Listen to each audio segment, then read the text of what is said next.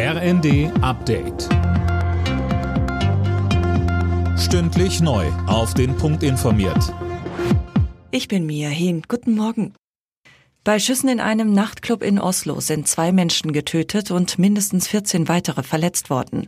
Ein Verdächtiger wurde festgenommen. Die norwegische Polizei ermittelt nach eigenen Angaben wegen eines Terroranschlags.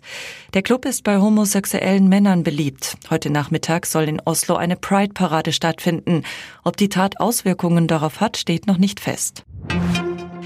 Die Entscheidung des Supreme Courts in den USA, das liberale Abtreibungsrecht zu kippen, stößt auf geteiltes Echo.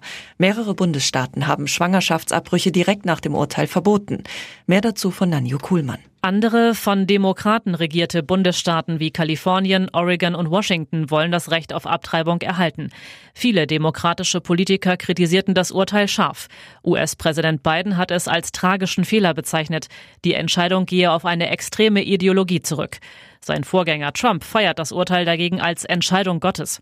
Er hatte während seiner Amtszeit dafür gesorgt, dass konservative Juristen am obersten Gerichtshof eine klare Mehrheit haben.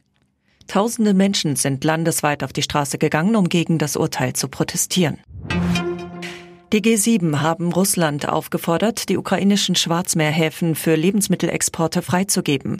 Durch die Blockade verschärfe Russland die weltweite Lebensmittelkrise, heißt es in einer Erklärung der G7 Außenminister.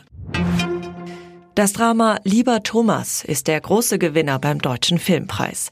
Die Biografie über den verstorbenen Schriftsteller und Filmemacher Thomas Brasch räumte insgesamt neun Lolas ab, darunter eine Lola in Gold für den besten Spielfilm.